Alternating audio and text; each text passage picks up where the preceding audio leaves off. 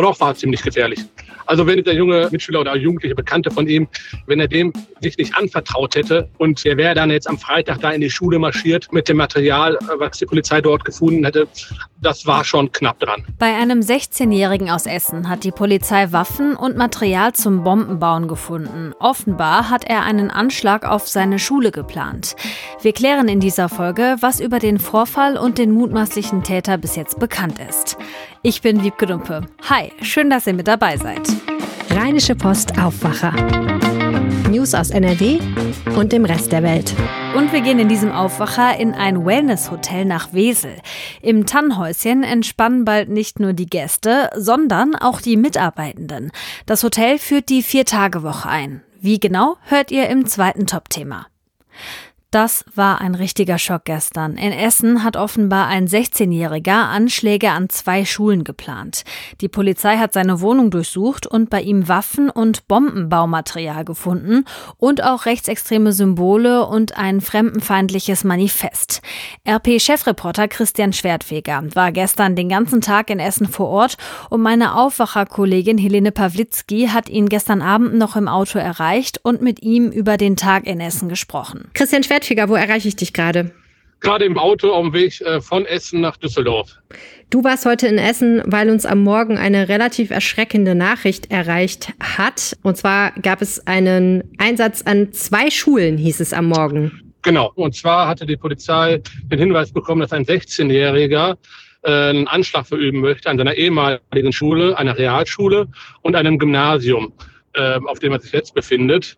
Und äh, den Hinweis hatte die Polizei nach Information unserer äh, Redaktion bekommen äh, von einem Mitschüler, äh, dem er das wohl am Vorabend gesagt hat.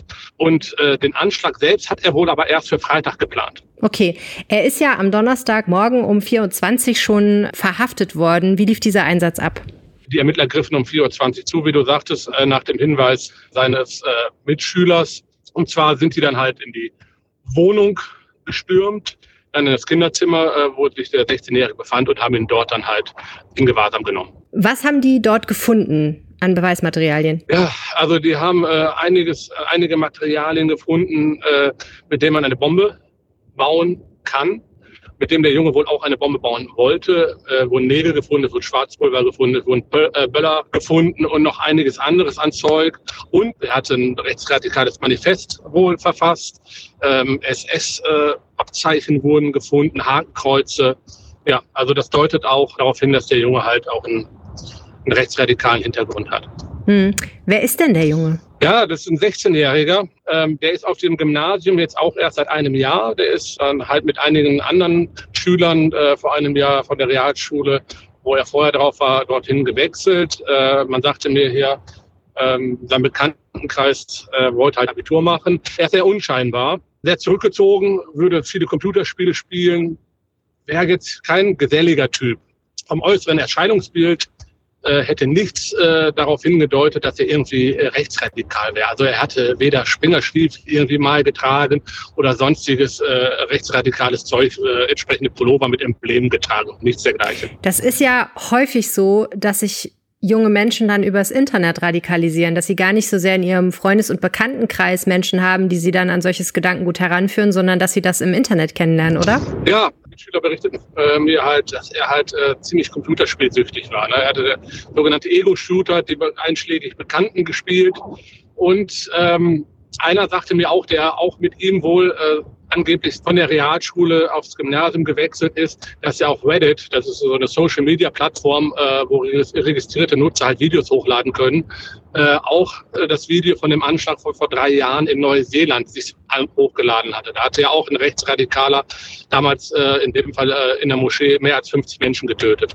Innenminister Herbert Reul hat den bemerkenswerten Satz gesagt, diese gefundenen Aufzeichnungen des jungen Mannes können auch als dringender Hilferuf eines verzweifelten jungen Mannes gelesen werden. Da spricht ja ein Mitgefühl für einen möglichen Attentäter aus diesen Worten, das schon recht ungewöhnlich ist, oder? Ja, fand ich auch ungewöhnlich. Aber er hat natürlich auch recht. Ne? Der Junge hat sich wahrscheinlich mitgeteilt, dem anderen anvertraut. Vielleicht wollte er über den Weg hat er halt gehofft, dass er gestoppt wird. Das ist natürlich eine reine Mutmaßung jetzt hier. Was sagt er denn gegenüber den Behörden? Also ich habe aus Ermittlerkreisen erfahren, ähm, äh, dass er wohl äh, geständig ist, Er soll sinngemäß äh, gesagt haben, dass es Leuten ja gar keinen Sinn machen würde, weil ja auch alles auf seiner Festplatte stehen würde. Unterm Strich, was würdest du sagen, wie gefährlich war das alles? Oh, doch, war ziemlich gefährlich. Also wenn der, wenn der junge äh, Mitschüler, Mitschüler oder jugendliche Bekannte von ihm, äh, wenn er dem sich nicht anvertraut hätte und äh, der wäre dann jetzt am Freitag da in die Schule marschiert äh, mit dem Material, äh, was die Polizei dort gefunden hätte. Also das ist natürlich jetzt nur Mutmaßung, ne? aber das war schon knapp dran. Ja, die Schule ist ja dann auch komplett ausgefallen. Ähm, wie war die Stimmung denn vor Ort? Es war eine leere Schule, natürlich. Die Polizei war bis in die Nach Nachmittagsstunden damit beschäftigt, die Räume zu durchsuchen, äh, nach irgendwelchen Sprengkörpern, die der äh, Junge da vielleicht schon vorher versteckt hat. Ist aber nicht fündig geworden. Ja, äh, also es ist so eine, eine komische Stimmung also unter den Schülern. Ich habe bestimmt mit 10 bis 15 Schülern in seinem Alter gesprochen, alle so 16 bis 18 Jahre alt. Ja, die wussten alle nicht so recht hin mit ihren Gefühlen. Ne? Es war jetzt niemand da, also den ich jedenfalls getroffen habe, der geweint hat oder so. Ne? Die sagen alle, ja, Glück gehabt. Ähm, und ja, die verarbeiten das mehr oder weniger äh, unter sich. Ne? Die äh, schreiben, die, die haben die meisten haben es heute auch morgen in Chatgruppen natürlich erfahren, haben es untereinander ausgetauscht. Das ging schnell rund. Ja, und an der Schule werden dann, äh, man mir, vereinzelt dann auch Angebote, wer psychologisch betreut werden muss, äh, der kriegt entsprechende Hilfe. Gehen die Schülerinnen und Schüler denn jetzt am Freitag ganz normal wieder zur Schule? Äh, das war nicht klar. Also das war eben nicht klar, ob Unterricht stattfindet in gewohnter Form. Es müssen irgendwie Klausuren geschrieben werden, sagte man mir, auch das Abitur. Ich kann mir nicht vorstellen, äh, dass normaler Unterricht stattfinden wird, sondern dass die wahrscheinlich erst ab Montag wieder mit normalem Unterricht äh, anfangen, anfangen werden nach dem Wochenende. Hm. Und die Ermittlungen, wie gehen die jetzt weiter? Die Ermittlungen gehen noch äh, äh, weiter. Polizei und Staatsanwaltschaft ermitteln, äh, werden weiter den äh, vernehmen und die wollen sich zu dem Ermittlungsstand offiziell äußern. Okay, ganz herzlichen Dank, Christian, und gute Fahrt. Danke dir. Wie es in Essen weitergeht und was die Polizei heute im Laufe des Tages bekannt gibt, erfahrt ihr natürlich auf RP Online. Die meisten von euch werden vermutlich so eine klassische Wochenstruktur haben, also arbeiten von Montag bis Freitag und dann zwei Tage Wochenende zum Entspannen und diese zwei Tage, die gehen ja immer viel zu schnell rum. Jetzt stellt euch aber mal vor, ihr hättet statt zwei Tage drei Tage die Woche frei und zwar immer bei gleichem Gehalt. Na, wie wäre das? Für die Mitarbeitenden im Wellness-Hotel Tannenhäuschen in Wesel wird das bald genauso sein. Statt regulär fünf Tage zu arbeiten, müssen die dann nur noch vier Tage die Woche ran. Wie das Tannenhäuschen das macht, hat sich Klaus Nikolai angeschaut. Er arbeitet für die Weseler Lokalredaktion der Rheinischen Post und ist jetzt zu Gast im Aufwacher. Hi Klaus. Hallo. Erklär mal, wie genau funktioniert denn diese Vier-Tage-Woche beim Tannhäuschen? Muss das Personal dafür jetzt länger arbeiten? Nein, das muss es eben nicht. Das Tolle ist jetzt für die Mitarbeiter im Tannenhäuschen, dass sie wirklich nur in der Woche vier statt fünf Tage arbeiten. Ähm, normalerweise hat man ja einen Acht-Stunden-Tag, das hatten die also bislang auch. Und künftig hat man einen Neun-Stunden-Tag.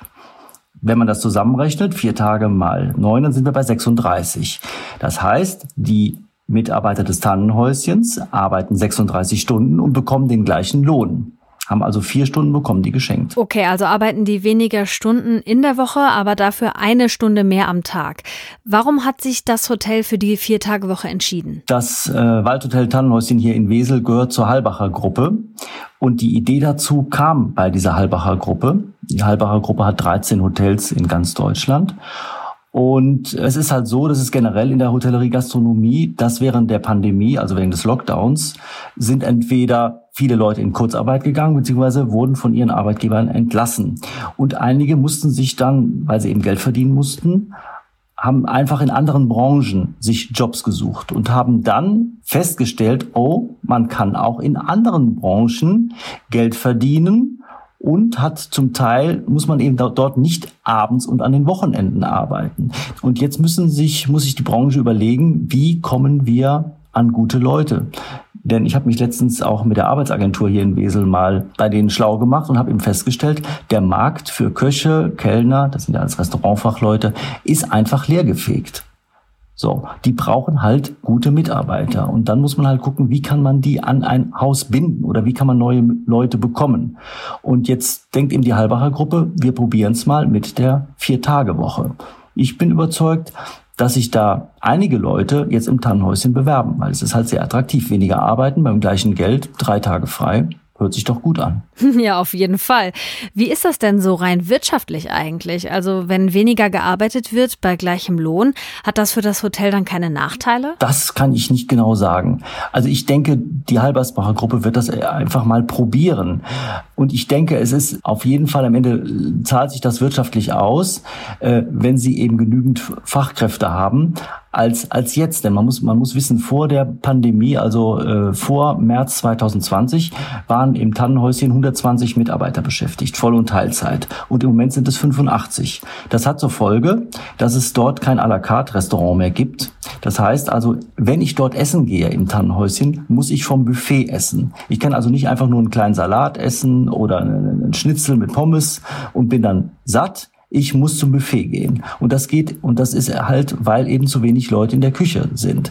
Wenn aber die Vier-Tage-Woche eingeführt wird und sie einfach wieder mehr Fachkräfte haben, dann gibt's auch wieder à la carte Geschäft. Dann kommen möglicherweise auch wieder Menschen aus Wesel dorthin ins Tannenhäuschen, denn im Moment sind es fast nur Wellnessgäste. Und ähm, dann ist das Hotel auch wieder komplett ausgelastet. Und was sagen die, die es betrifft, also die Mitarbeitenden zu der Viertagewoche? Also ich habe mit zwei Mitarbeitern sprechen können, die das ganz, ganz toll finden. Also ein Mitarbeiter, der im Bereich Te Technik äh, beschäftigt ist, sagte mir, dass seine Frau, die dort im Wellnessbereich arbeitet, dass die beiden dann eben drei Tage frei haben am Stück und dass sie sich dann um die kleine Tochter viel besser kümmern können, dass sie viel mehr Zeit haben, um das Familienleben zu leben. Und dieser Techniker sagte mir auch, dass er bislang nur positive Rückmeldungen aus der Belegschaft gehört hat. Wäre dieses Vier-Tage-Modell denn auch machbar für andere Betriebe und vielleicht auch für andere Branchen? Sollte das wirklich Schule machen und sollte das Tannenhäuschen damit Erfolg haben, das spricht sich ja in der Branche rum, dann werden vor allem Hotels werden das kopieren. Das kann ich mir sehr, sehr gut vorstellen, wenn es denn funktioniert. Ob das die, die Eckkneipe dann auch künftig so macht oder, oder, weiß ich nicht, Frühstückscafés oder so, das, das weiß ich natürlich nicht. Aber Hotels dieser Kategorie vier Sterne, zu denen das Tannenhäuschen auch gehört, ähm, da könnte ich mir sehr gut vorstellen, dass da auch andere Unternehmen nachziehen. Denn das Problem ist, ohne Mitarbeiter, die sich, die sich um die Gäste kümmern, kann das alles nicht funktionieren. Dann bleiben wir mal gespannt, ob sich die Vier-Tage-Woche in der Hotelbranche durchsetzen wird. Danke, Klaus, für die Infos. Ja, hat mir viel Spaß gemacht. Dankeschön. Heute ist Freitag und unsere Kulturredaktion liefert euch dann immer einen Kulturtipp zum Wochenende. Und der kommt heute von Lothar Schröder. Am kommenden Sonntag gehen alle, alle wählen, das ist ja klar. Das sind wir unserem Land und vor allem unserer Demokratie schuldig. Und danach gehen wir alle, alle in die Museen. Das sind wir den Musen der Kultur und vor allem unserer Neugier schuldig. Zumal am Sonntag ist auch der Internationale Museumstag mit zahlreichen eintrittsfreien Angeboten. Wer etwas vor der eigenen Haustüre sucht, findet ganz unkompliziert etwas auf der Seite www.museumstag.de oder ihr folgt unserem Wochenendtipp mit den Besuchen wirklich spannender Museen auf und in der Nähe der Düsseldorfer Rheinpromenade. Dazu gehören das unterirdische Museum Kunst im Tunnel, das oberirdische Neue Haus der Geschichte NRW und das Schifffahrtsmuseum im alten Schlossturm, der letzte, aber schöne Rest der alten Residenz. Die Qual der Wahl also. Auch darum wünschen wir allen am Sonntag eine gelungene Wahl. So oder so. Danke, Lothar. Das Ganze gibt es auch nochmal zum Nachlesen auf rp-online.de. Den Link dazu packe ich euch in die Show Notes. Hier kommt noch euer Meldungsüberblick. Am Sonntag wählt Nordrhein-Westfalen einen neuen Landtag und mit dem neuen Landtag könnte es auch einen Wechsel im Ministerpräsidentenamt geben. Im WDR-Fernsehen haben sich gestern die Spitzenkandidaten der stärksten Fraktionen gegenübergestanden, der amtierende Ministerpräsident Hendrik Wüst von der CDU und sein Herausforderer Thomas Kutschaty von der SPD. Was dabei herumgekommen ist, das lest ihr auf RP Online.